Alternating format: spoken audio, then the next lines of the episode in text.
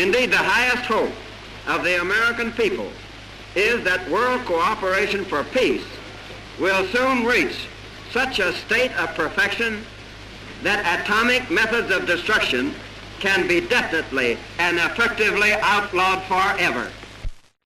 Hallo und herzlich willkommen bei einer neuen Folge von Recht politisch. Ich bin Ralf Janik, ich bin Unilektor für Völkerrecht und in diesem Podcast versuche ich aktuelle Themen aus der internationalen Politik in einen breiteren völkerrechtlichen, gerne auch historischen und natürlich auch politischen Kontext einzubetten. Und heute geht es um Atombomben. Wie ihr vielleicht gemerkt habt, schon an dieser Rede, die ich eingangs eingespielt habe, von Harry S. Truman, ehemaliger US-Präsident und vor allem US-Präsident zum Zeitpunkt der Atombombenabwürfe auf Hiroshima und Nagasaki. Wir schreiben den August 2021 und August ist auch der Monat 1945, in dem diese zwei Atombombenwürfe stattgefunden haben. Und der zweite Anlass für diese Folge ist dass der Atomwaffenverbotsvertrag Anfang 2021 mit der 50. Ratifikation in Kraft getreten ist. Und zu diesem Zweck habe ich Nadja Schmidt eingeladen von ICANN Austria. Das ist die Kampagne zur Abschaffung von Nuklearwaffen. Und wir haben uns darüber unterhalten, wie realistisch so ein Verbot ist,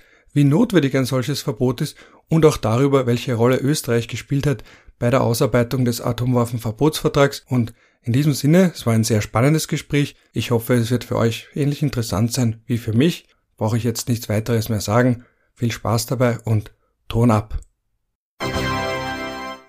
Ja, hallo Nadja, freut mich, dass du hier bist. Ja, hallo, danke für die Einladung. Um ein wenig mit mir über Atomwaffen zu reden, ja, also ein großes Thema, das wir heute aber hoffentlich für die Hörerinnen und Hörer klein bekommen, klein in dem Sinne, dass es verständlich ist und zugänglich ist. Und an der Stelle würde ich dich vielleicht bitten, oder ich bitte dich ganz am Anfang schon mal, dich ganz kurz vorzustellen und dann auch gleich mal zu sagen, was denn ICANN ist. Also, wie gesagt, wir sprechen ja heute über Atomwaffen und das Atomwaffenverbot, das mutmaßliche, und da hast du ja auch einen besonderen Bezug dazu. Warum?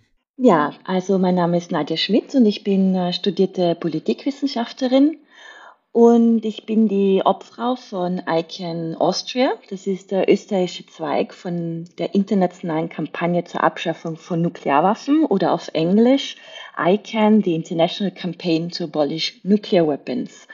Und wir sind eine internationale Koalition von über 600 NGOs, die aus über 100 Ländern der Welt kommen, die sich zusammengeschlossen haben unter diesem ICAN-Dach und äh, seit 2007 daran arbeiten, Atomwaffen zu verbieten.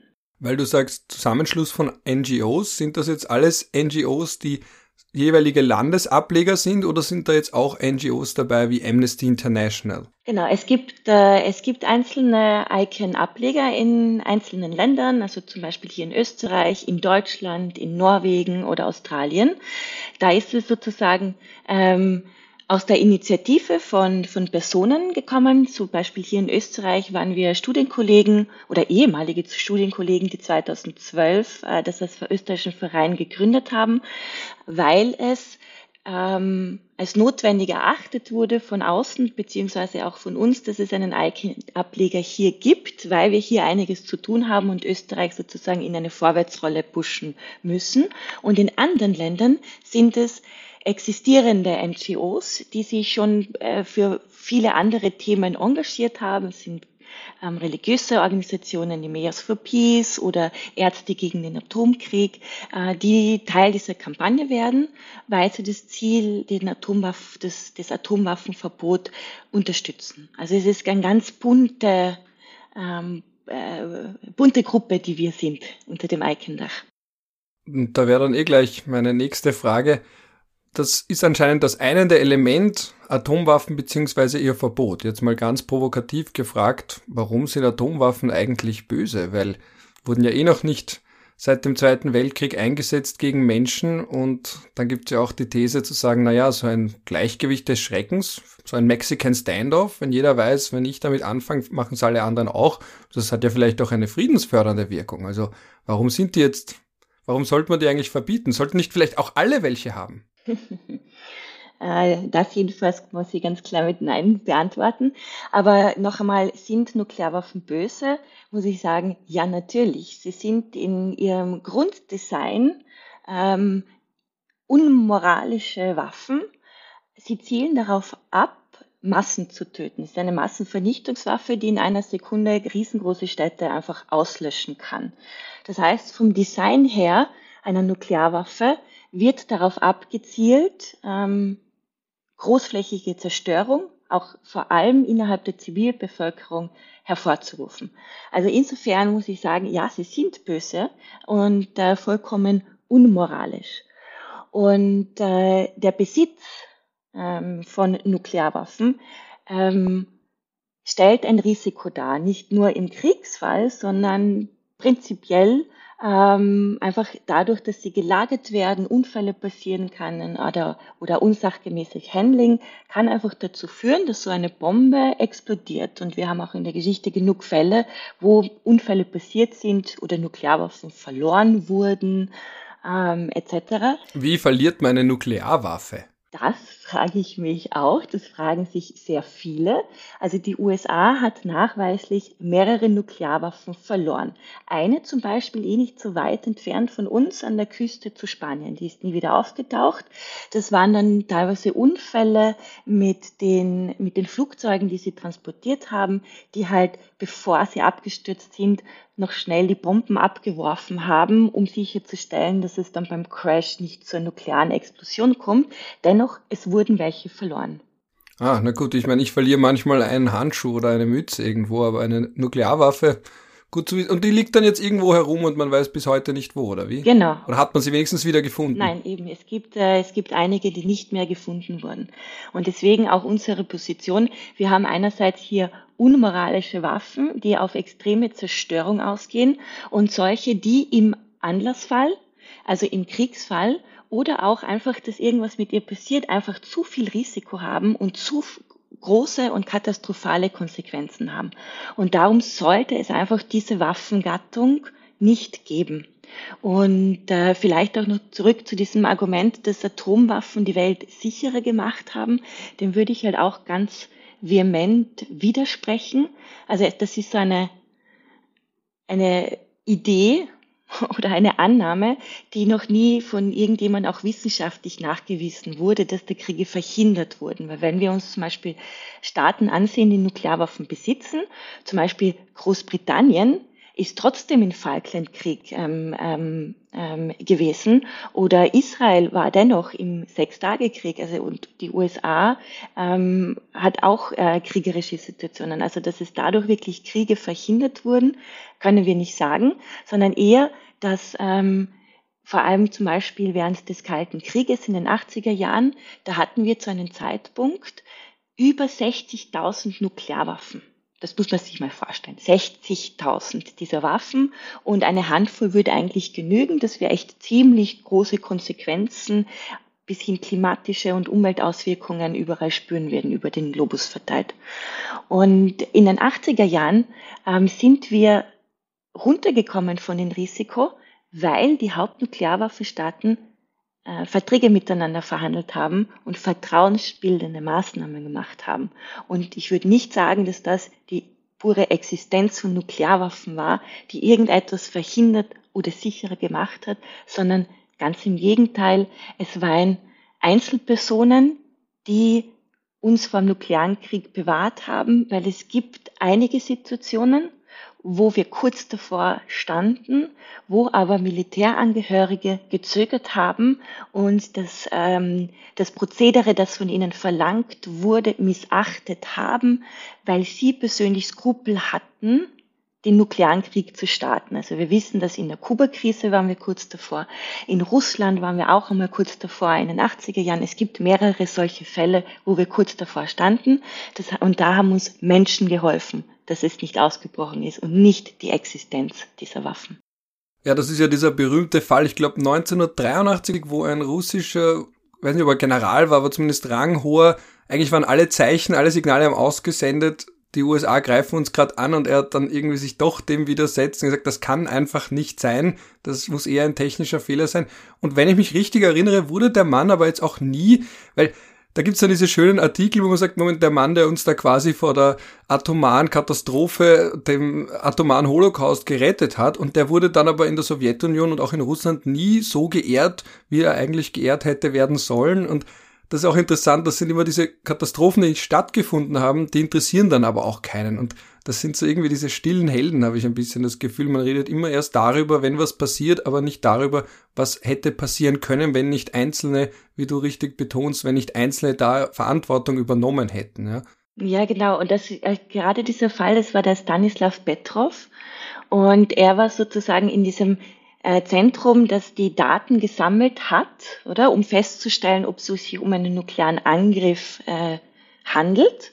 Und er ist im Grunde die letzte Person, bevor es an die Oberentscheidung geht, ja, dass dieser der, der Gegenschlag oder oder ähm, äh, Gegenangriff gestartet wird.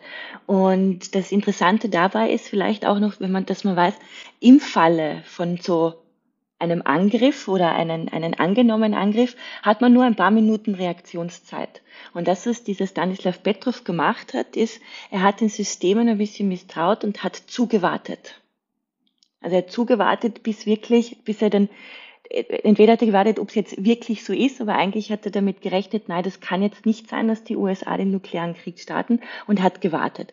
Jetzt sagt man aber, wenn man wenn man länger als zehn Minuten, Viertelstunde wartet, hat man ein Problem, weil dann kann der Nuklearkrieg schon gestartet sein und man kann nicht zurückschlagen. Also es sind ganz, ganz, wirklich ganz kurze spannen, wo die einzelnen Entscheidungsbefugten Zeit haben zu entscheiden, ob man das jetzt freigibt oder nicht freigibt. Deswegen geht ja auch dieser Koffer mit den Codes bei jedem Präsidenten, bevor er in Hubschrauber steigt, der geht immer mit, weil es einfach ad hoc ganz schnell entschieden werden muss.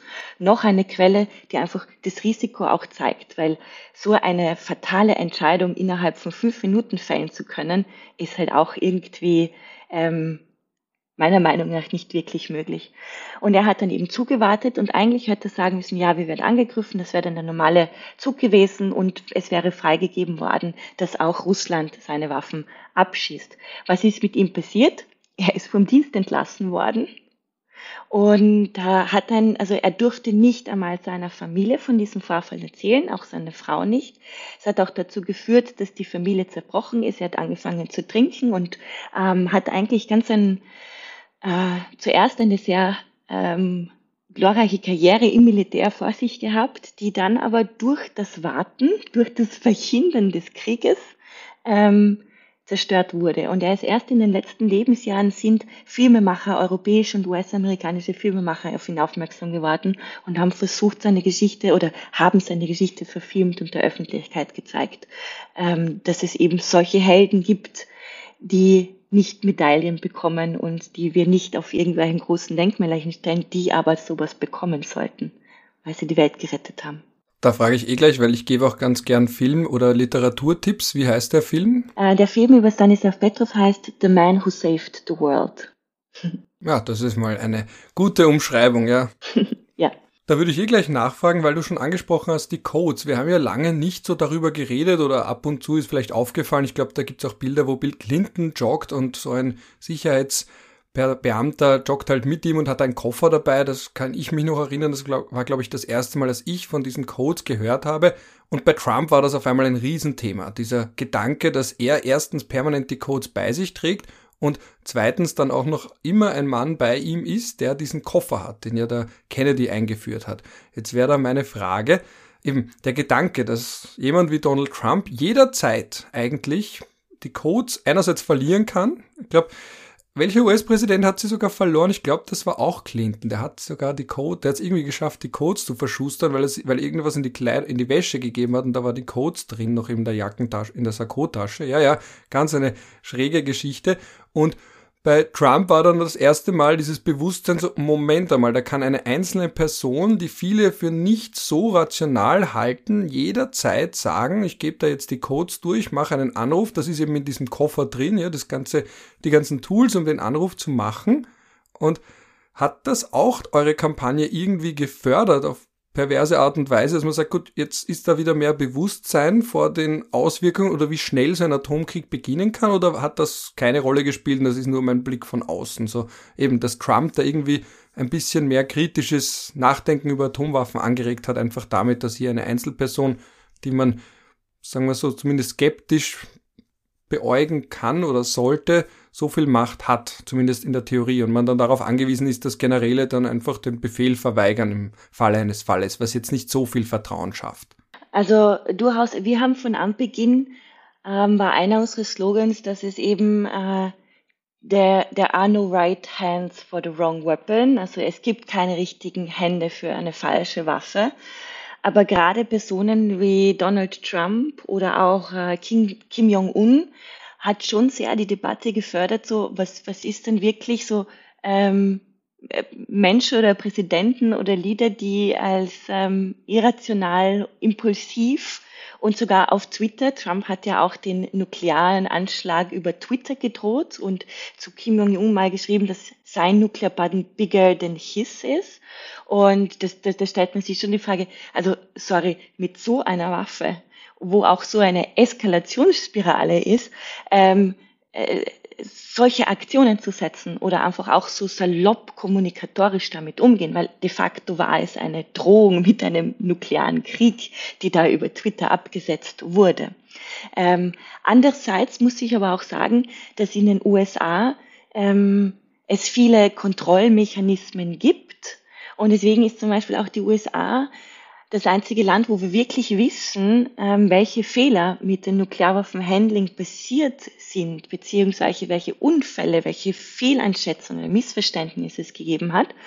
Und wir haben aber einige Nuklearwaffenstaaten, wo wir gar nichts wissen. Und das ist nicht nur Nordkorea. Wir wissen auch ganz wenig über das chinesische Atomwaffenprogramm. Wie sind da die Entscheidungsfindungen? Gibt es da Checks and Balances? Oder wie, wie würde es ablaufen, die Freigabe für einen Schlag? Russland wissen auch ganz wenig. Und ähm, dann haben wir natürlich Pakistan, Indien, ähm, Israel weiß man auch gar nichts. Offiziell ist ja auch nicht bestätigt, dass sie die Nuklearwaffe haben. Und ähm, insofern ist nicht nur der Fokus auf Trump, es ist ein insgesamt Problembereich, ähm, wie mit so etwas umgegangen wird, beziehungsweise was alles passieren kann, wenn da nicht die richtig ähm, Menschen, die sich genug Zeit nehmen, die Konsequenzen dessen zu überlegen. Ich habe anno dazu mal für eine Recherche zumindest versucht herauszufinden, wie das in anderen Ländern wie Russland ist. Und bei Russland ist es anscheinend auch so, dass Wladimir Putin das relativ einfach im Alleingang entscheiden kann. Es ist, glaube ich, auch in Frankreich so, dass der französische Präsident das relativ einfach entscheiden kann. Bei den Briten weiß ich es nicht, aber ich glaube, da läuft das auch über den Premierminister. Es ist also nicht die Queen. Ähm, also die hat da wiederum einfach nur zeremonielle und da nicht mal zeremonielle Funktionen. Und wahrscheinlich kann man auch davon ausgehen, dass in China das wahrscheinlich auch der, äh, also eben Xi Jinping da relativ einfach unilateral entscheiden kann. Hast du da vielleicht auch nähere Informationen, wie da die Befehlskette ist, wenn es da jetzt wirklich zur Sache geht? Nein, sondern ich möchte gerne noch was hinzufügen dazu, ist zum Beispiel auch die Frage, wie funktioniert die Befehlskette in der NATO? Die, wir haben ja den Fall, dass US-amerikanische Atombomben ähm, an der südlichen österreichischen Grenze gelagert sind oder in, in, in Deutschland gelagert sind und in Belgien, Niederlande und der Türkei.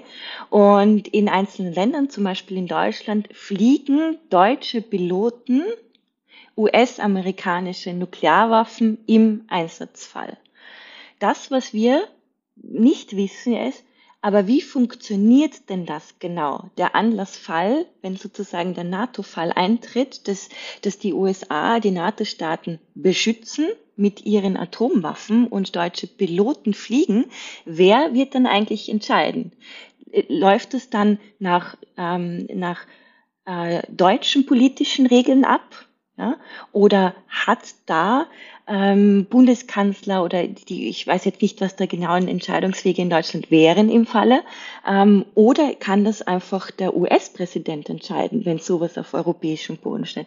Und da sind auch ganz viele Fragezeichen, äh, die nicht klar sind. Die Frage ist, ob es wirklich geklärt ist und ob das dann wirklich im, im, im, im Krisenfall innerhalb von der gegebenen, sagen wir, halben Stunde überhaupt möglich ist, im europäischen Rahmen so etwas koordiniert zu machen. Ich dachte immer, bei der nuklearen Teilhabe ist es schon so, dass die Waffen zwar beispielsweise in Deutschland gelagert sind, aber Deutschland, also deutsche Soldaten, keinen wie auch immer gearteten Zugriff darauf haben. Also ich kann mich zwar erinnern, dass einmal ein den ich jetzt nicht namentlich nennen werde, ein deutscher Soldat mir erzählt hat, dass er mal auf so einer Nuklearwaffe draufgesessen ist. Da habe ich gleich gesagt, das, äh, red jetzt bitte nicht weiter, weil wenn man, wenn, wenn man sowas hört, denkt man gleich an den Nuklear, also an den Non-Proliferationsvertrag, der ja eigentlich darauf basiert, dass die, die Nuklearwaffen haben, sie nicht weitergeben.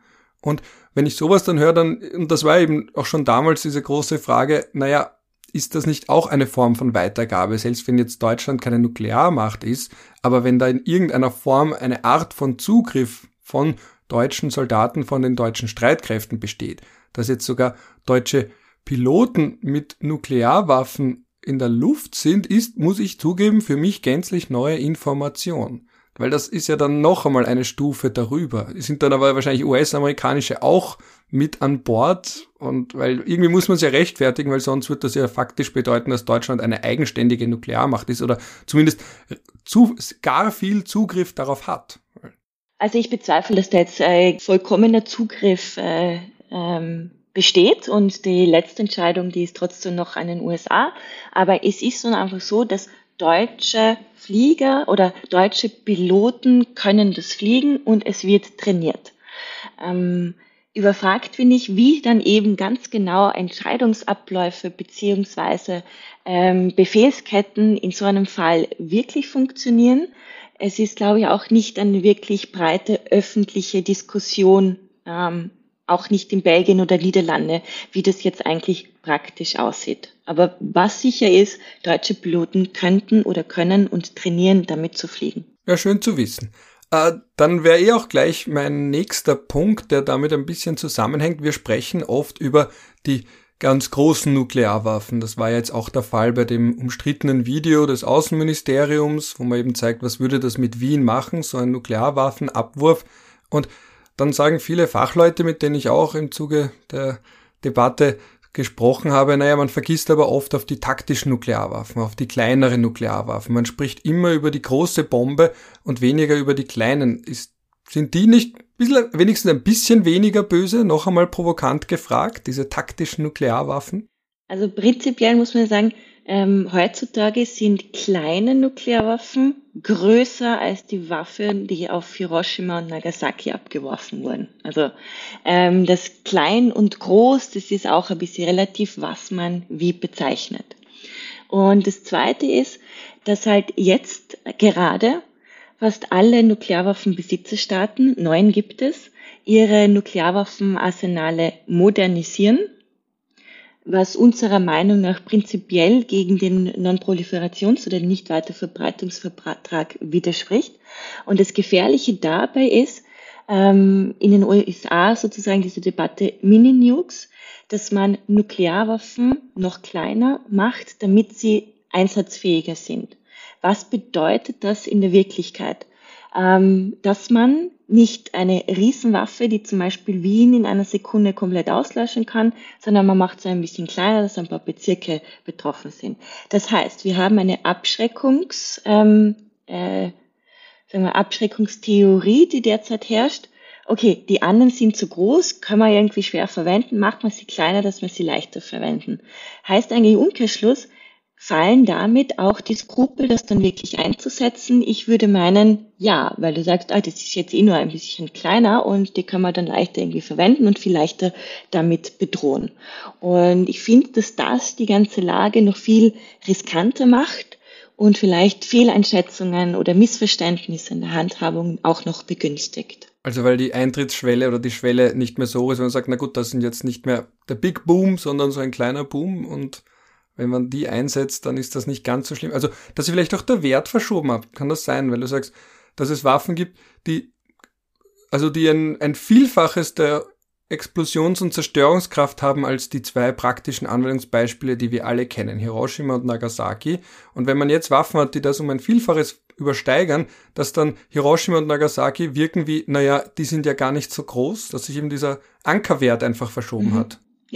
Genau, also es steht in keiner, also wenn man schaut, welche ähm, Typen von Waffen in den 60er Jahren oder 50er Jahren getestet waren, das waren wirklich Riesenwaffen. Ich nenne nur zum Beispiel die Zarbombe. Äh, da gibt es verschiedene Darstellungen im Internet und verschiedene Anwendungen, wo man sich das anschauen. Das würde, würde jeden raten, mal sie anzuschauen, welche unterschiedlichen Typen wirklich getestet worden sind und wie massiv sie sich in, in ihrer Sprengkraft insgesamt äh, unterscheiden. Ähm, was ich aber jetzt noch dazu sagen möchte, ist, dass sozusagen diese Abschreckungstheorie, wir haben Nuklearwaffen, um andere Staaten abzuschrecken oder dadurch durch diesen, durch diesen Schrecken, den wir damit schaffen, äh, den Krieg zu verhindern, ähm, muss man halt auch dazu sagen, das ist nur glaubwürdig, wenn man es ernst meint. Das heißt, also ernst meinen heißt, dass man einen credible deterrent, also ähm, wie übersetzen wir es, glaubwürdige Abschreckung macht. Und glaubwürdig ist man im Gegner nur, weil man einfach immer zeigt, man wird sie einsetzen und man hat keine Skrupel, sie einzusetzen. Und, ähm, und nicht, ich habe sie, um zu verhindern und Leute, wir werden ja eh nichts damit anfangen und eh nichts machen, sondern Deterrent geht wirklich darum, glaubwürdige Abschreckung, das bedeutet einfach auch, dass permanent diese Waffen im Umlauf sind, oder?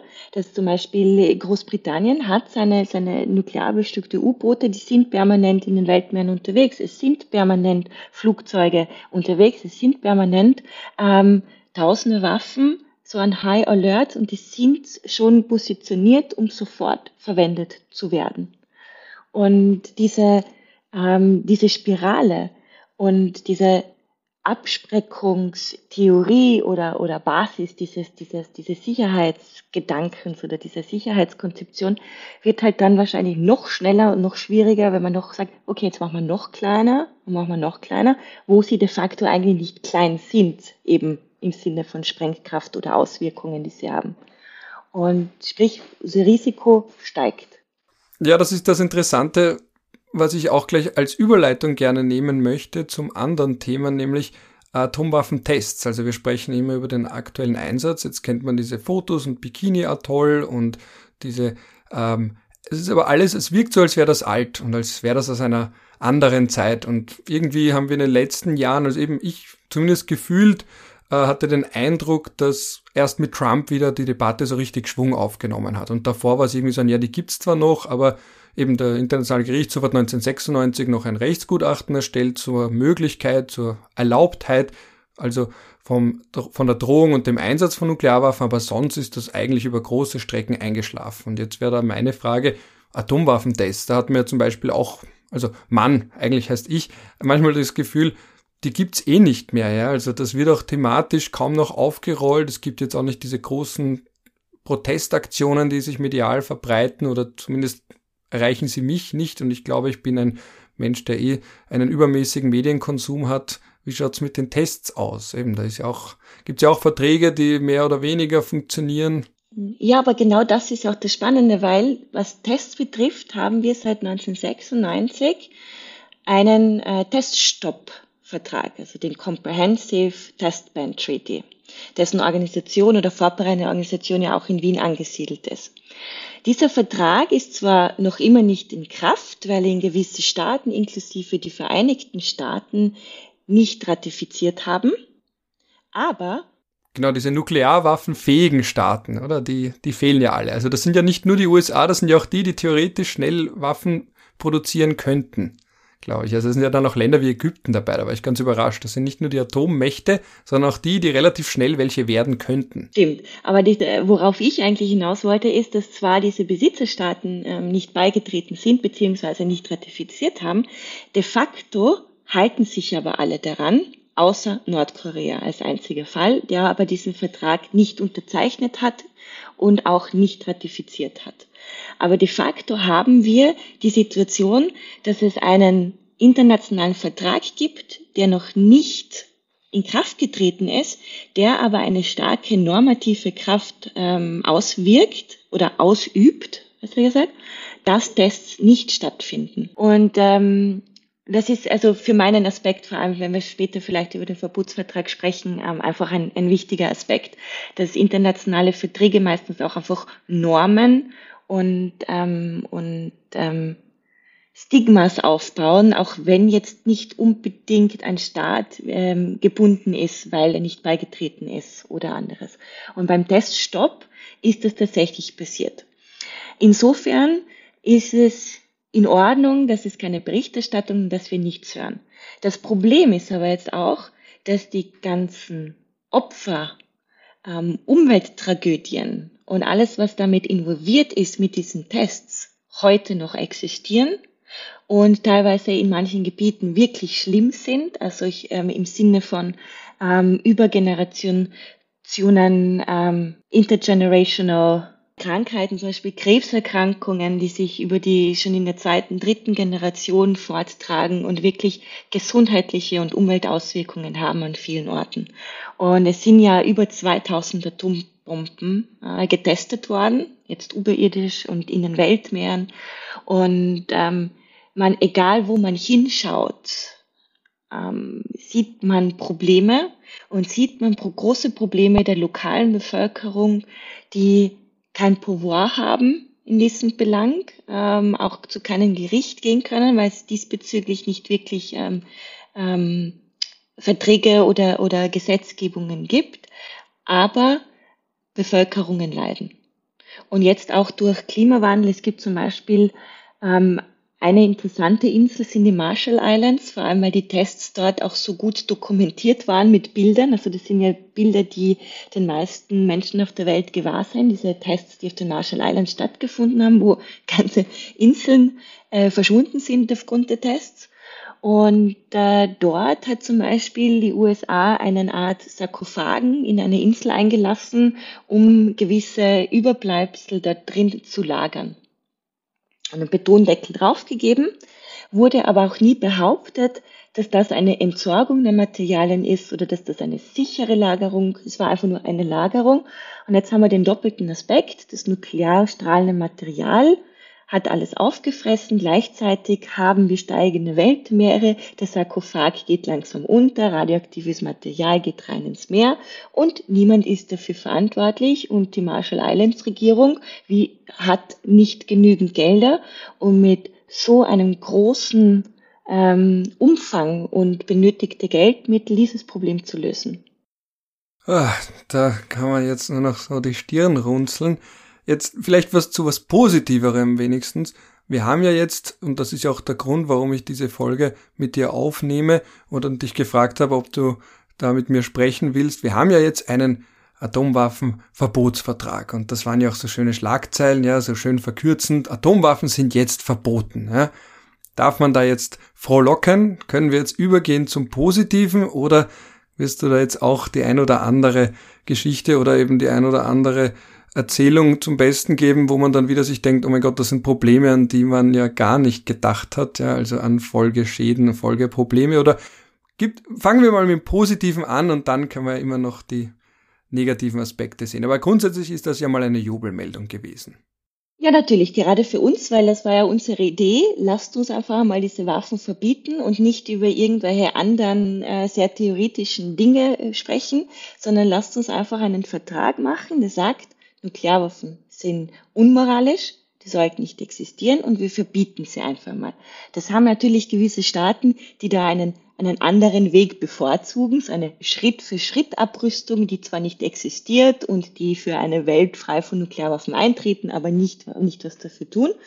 Und äh, wir haben jetzt sozusagen in unserer Advocacy den vorangetrieben und gemeinsam mit ein paar Staaten, die das auch stark unterstützt haben, diesen Vertrag geschafft. Der ist heuer im Jänner 2021 in Kraft getreten, weil ihn 50 Staaten ratifiziert haben. Und was bedeutet das? Wir haben erstmals seit der Existenz dieser Waffen, haben wir erstmals einen Vertrag, der sagt, Nuklearwaffen sind illegal, haben katastrophale Auswirkungen und müssen abgeschafft werden und spezifiziert eben, was alles illegal ist und ähm, steht jetzt offen ähm, das sozusagen offen für alle Staaten der Welt. Und äh, unserer Kalkulation nach sind ähm, 156 Staaten dieser Welt haben nuklearwaffenfreie Sicherheitspolitiken. Die könnten alle ohne weiteres diesen Vertrag beitreten und wären sie meiner Meinung nach auch. Und wir sehen das so, dass wir einfach die Spielregeln damit geändert haben, weil wir haben jetzt einen Vertrag und der wird seine Wirkung entfalten und sozusagen zu einer schrittweisen Delegitimierung dieser Waffen führen.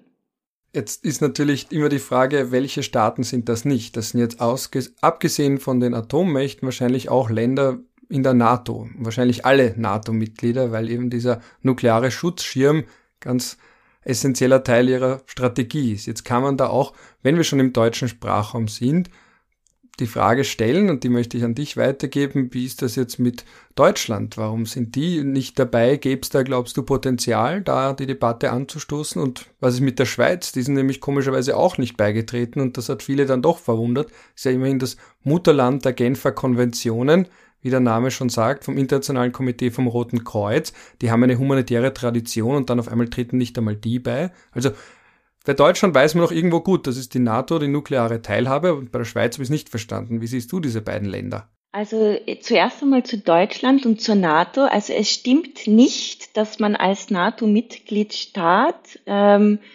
gezwungen ist, auch diese Nuklearpolitik zu unterstützen. Also es gibt sehr wohl in, in der NATO Länder, die sich, ähm, die da ein Opt-out gewählt haben. Allen voran zum Beispiel ähm, Island. Da dürfen keine Flugzeuge drüber fliegen. Es dürfen die NATO-Partner nicht mit Atomboot-U-Booten kommen oder in der Nähe äh, vorbeifahren. Sie machen nicht an Übungen mit, sind aber dennoch NATO-Partner. Also das ist eine, eine große Mehr, dass NATO ist gleich Atomwaffen bedeutet. Das heißt eigentlich dürften NATO-Staaten, könnten diesem Verbotsvertrag auch beitreten und müssten nicht aus der NATO aussteigen. Da gibt es mittlerweile auch schon verschiedene Gutachten in NATO-Staaten, parlamentarische Gutachten, die, die das auch bestätigen, dass das sozusagen nicht einhergeht, ähm, dass es dasselbe ist. Also NATO ist gleich äh, nuklearer Schutzschirm. In Deutschland sehen wir aber auch eine wirklich ähm, spannende Diskussion auf der Seite der Zivilgesellschaft, die dieses Thema wieder, ähm, wieder auf die Tagesordnung bringen konnte. Ähm, also äh, nach zum Beispiel in den 80er Jahren, was auch dann zum INF-Vertrag so zum Beispiel geführt hat. Und in Deutschland gibt es ja einfach auch eine große. Ich habe dich gewarnt, dass bei der Vorgesprächung, dass ich manchmal bei Abkürzungen dann einhaken muss, damit wir auch die Hörer und Hörerinnen mitnehmen. Also was ist der INF-Vertrag jetzt, ja? Intermediate Range Nuclear Forces Treaty. Ich weiß jetzt, mir fällt nicht über die deutsche Bezeichnung ein, aber es ist ein Vertrag äh, zwischen äh, Russland und den USA, der Mittelstrecken Nuklearraketen verbietet. Warum? Weil Mittelstreckenraketen sehr gefährlich sind, weil die Reaktionszeit noch einmal verkürzt ist zu Langstreckenraketen. Und gerade diese Mittelstreckenraketen sind sehr gefährlich für Europa ähm, weil von Europa aus Russland dadurch schnell angegriffen werden kann, beziehungsweise umgekehrt Europa von Russland. Deswegen war gerade dieser Vertrag eigentlich maßgeblich für die europäische Sicherheit im Kalten Krieg und gerade für Deutschland wirklich wichtig. Der ist ja jetzt leider nicht mehr existent, gibt's nicht mehr und es findet in diesem Bereich gerade Aufrüstung statt. Sprich, wir haben eine erhöhte Unsicherheit, würde ich mal sagen, dadurch verursacht in Europa. In Deutschland ist es sehr wohl eine Diskussion. In Österreich ist es irgendwie meiner Meinung nach sehr untergegangen, nicht so wahrgenommen worden. Ich glaube, da gibt es oft noch so das Bewusstsein, wir haben ja den Neutralitätsschutzschirm, dass sozusagen über unseren Alpenschutzschirm keine Konsequenzen herkommen werden, was ja, ähm, ja ähm, nicht stimmt, egal, aber es wurde nicht so diskutiert, was jetzt die Auswirkungen auch für uns wären in Deutschland, aber sehr wohl. Und ähm, auch im Bundestag wird gerade da wird das befasst und wird wirklich diskutiert, weil einfach eine Mehrheit der Bevölkerung, wir sind da bei über 80 Prozent, will die Nuklearwaffen loswerden, die auf Deutschland stationiert sind. Und da gibt es jetzt gerade auch die Diskussion rund um den Verbotsvertrag, wirklich auch ein gutes Mittel in Deutschland zu campaignen und vorwärts zu bringen. Und ich bin eigentlich sehr positiv gesinnt, ähm, dass wir es in den nächsten Jahren schaffen werden, gerade in Deutschland, in, die, in diese Richtung zu bringen. Natürlich haben wir auf der anderen Seite aber natürlich auch eine problematische Diskussion über den äh, European Nuclear Deterrent. Also es kommt immer von Seiten Frankreichs, manchmal auch aus Seiten Deutschlands, äh, dass Europa eine eigene Nuklearwaffen sozusagen braucht oder ob die französischen Nuklearwaffen nicht die europäischen sein könnten. Da wird es halt einfach die europäischen Diskussionen in den nächsten Jahren oder Weiterentwicklung ab abzuwarten zu sein. Aber ähm, Umfragen in allen Ländern, angefangen in Italien, Belgien, Niederlande, Deutschland, all jene, die wissen, dass sie Nuklearwaffen haben auf ihrem Territorium, wollen sie eigentlich sofort loswerden. Und eigentlich will die Mehrheit sozusagen diesen Vertrag beitreten, um die US-Waffen loszuwerden, jetzt nicht unbedingt aus der NATO auszutreten, sondern einfach nur diese Gefahr loszuwerden, dass man im Fall der Fälle Angriffsziel Nummer eins ist. Und das ist eine sehr, sehr gerechtfertigte ähm, Position. Zur Schweiz und zum, ähm, zum Verbotsvertrag, es hat uns zunächst auch sehr gewundert. Ähm, es war eine, eine spannende Diskussion, die da im, im Schweizer Bundesrat und hinter den verschiedenen Parteien geführt wird. Ähm, meiner Meinung, also meiner persönlichen Meinung und so wie ich das jetzt von außen beobachtet hat, hat das aber einfach auch zu einer innerschweizer Diskussion geführt, aber ich glaube nicht, dass das prinzipiell die Position der Unterstützung dieses Vertrages ähm, äh, weg ist oder es bedeutet, dass der Verbotsvertrag nicht unterstützt wird, ähm, sondern einfach in diese Richtung zeigt, manche Staaten warten jetzt auch ein bisschen ab, ähm, was passiert und in manchen Staaten dauert es auch einfach auch ein bisschen länger, die politischen Institutionen oder alle beteiligten Partner in einen Diskurs einzubinden und, und die Position oder das Prozedere zu klären. Wir sehen es jetzt nur im Campaigning in, in, in allen Ländern wie teilweise, wie es wirklich schwierig ist, ein Staat, der bei den Verhandlungen vorne dabei war, der ähm, als erster unterzeichnet hat und wirklich immer dabei war, wie schwierig es ist, dass wir die Ratifizierung fertig bekommen, weil es halt bürokratisch und dann hängt es irgendwo und es dauert halt einfach wirklich lange Zeit, bis so Prozesse wirklich abgeschlossen sind. Und manche sind da, glaube ich, schneller, manche langsamer und manche würden einfach gerne noch ein bisschen so die Entwicklungen abwarten, ähm, was passiert beim ersten Vertragsstaatenkonferenz und dergleichen und schauen sich das gerne mal von außen an, was aber jetzt nicht unbedingt bedeutet, dass das jetzt auch eine Gegenposition ist ähm, oder in geraumer Zeit Nuklearwaffen angeschafft werden würden von diesen Staaten. Zumal die ja eh nicht dürften, weil da haben wir ja den Non-Proliferationsvertrag. Mhm. Aber das ist dann natürlich die Frage, das ist ja das, was, mich auch immer so umtreibt, ist es jetzt der Vertrag oder ist es einfach die geänderten Rahmenbedingungen oder das Faktische, das es verhindert? Das weiß man oft nicht, wie stark ist die normative Kraft des Vertraglichen. Aber das wäre eine andere Frage.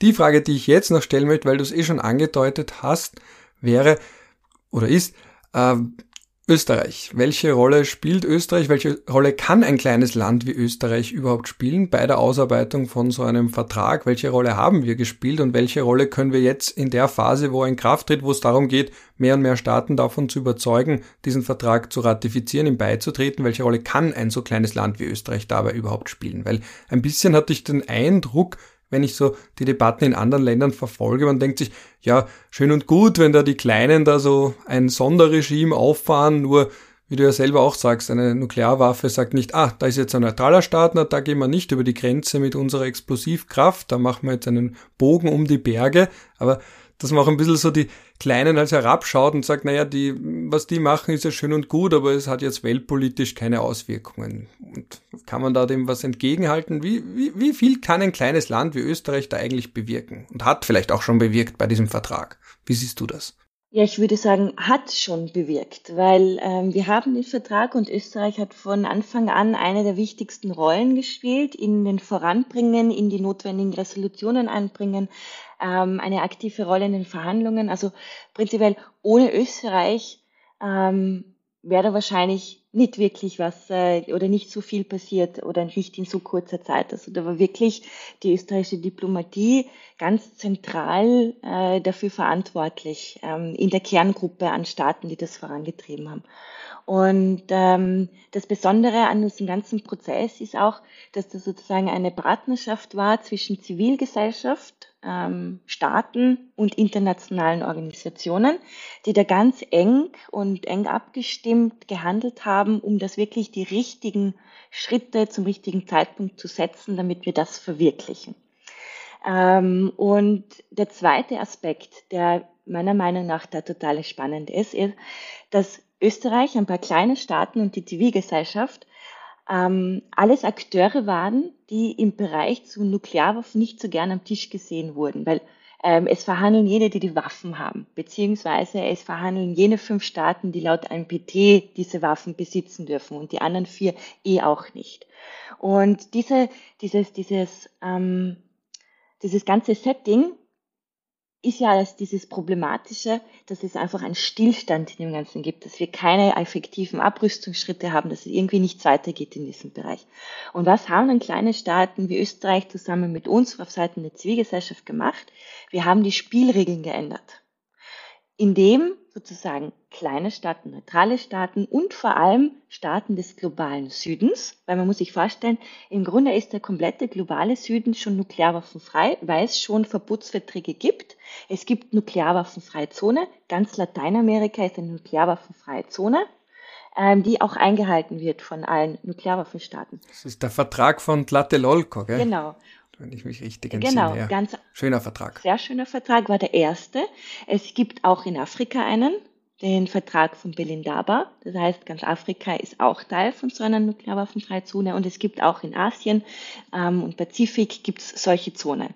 Das heißt, ein Großteil der Erde und vor allem die Südhalbkugel, Australien ausgenommen, ist eine nuklearwaffenfreie Zone, wo ein Verbotsvertrag schon herrscht, weil der Verbotsvertrag, der nimmt im Grunde die Bedingungen auf, die auch in diesen Verträgen drinnen stehen. Also in denen sind für die Südhalbkugel eh keine Änderung des Status quo für sie, aber dass sie, dass der globale Süden zusammen mit kleinen Ländern jetzt einen Vertrag geschaffen hat, ohne die mächtigen Staaten sozusagen ihnen auf die Füße gestiegen ist und gesagt, wir sind ungeduldig, es passiert nichts, aber Nuklearwaffen betreffen alle, weil die Konsequenzen werden katastrophal sein, wenn jetzt durch, durch Unfall oder durch intendierten Angriff etwas passiert, werden alle Staaten der Welt betroffen sein und deswegen dürfen auch alle Staaten dazu was beitragen, beziehungsweise diese Situation ändern.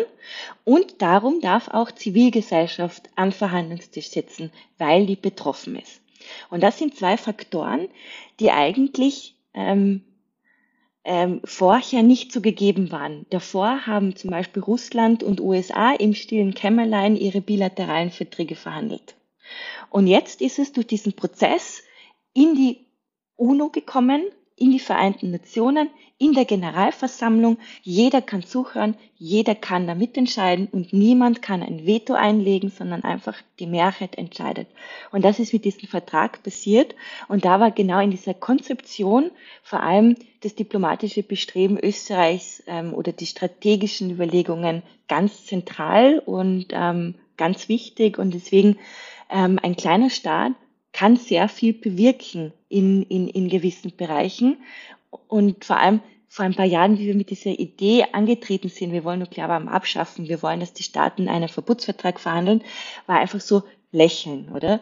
So, ja, ja, das ist sehr idealistisch und das ist ja sehr nett, aber das kann einfach nicht funktionieren, weil da werden einfach ein paar mächtige Staaten was dagegen haben. Und wir immer gesagt haben, wenn wir uns zum Beispiel auch das Landminenverbot anschauen, das haben auch nicht die Besitzerstaaten verhandelt, die Landminen verwendet haben oder, ähm, oder besessen haben, sondern das hat die große Mehrheit der anderen verhandelt.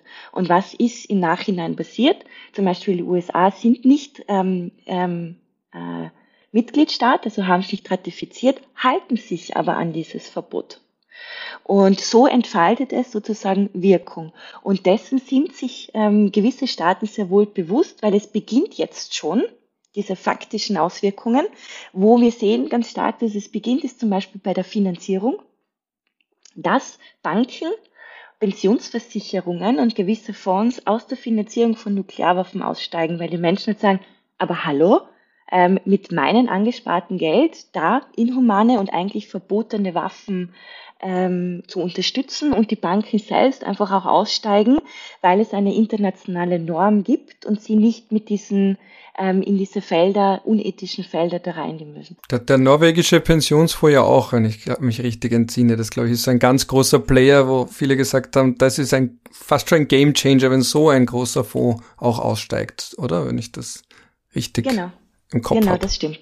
Und das war auch ähm, das ist alles auch gestartet rund um die Friedensnobelpreisverleihung, die da in Oslo stattgefunden hat 2017, wo Eiken den Friedensnobelpreis bekommen hat, wo wir dann auch gemerkt haben, okay, ähm, es gibt verschiedene norwegische und andere Fonds, auch rund um, um Nobelfonds, die in gewisse Waffen investiert haben und haben das einfach thematisiert und dann waren ganz schnell einfach wirklich große Fonds draußen. Und das passiert jetzt auch in den USA und in anderen großen Ländern, wo jetzt wirklich dieses Divestment stattfindet, obwohl sich diese Banken in diesen Ländern eigentlich noch nicht dran halten müssten, aber es schon tun. Also eine faktische Kraft des Normativen oder vielleicht irgendwie so.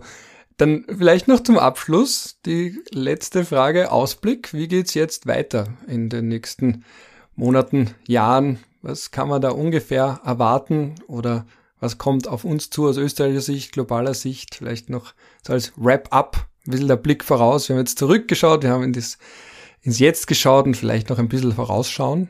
Genau, da wird es auch sehr spannend, gerade für Österreich, weil Österreich hat schon verlautbart, dass in Österreich die erste Vertragsstaatenkonferenz des Verbotsvertrages stattfinden wird.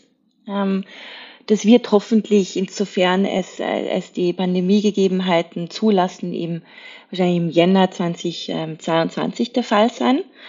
Und das ist für unsere Kampagne und insgesamt auch für Österreich, glaube ich, ein ganz, ganz wichtiger, entscheidender Moment, weil da werden wir diesen Vertrag auch mit Leben ausfüllen. Und die folgenden zwei Punkte sind für uns von ICANN wahnsinnig wichtig.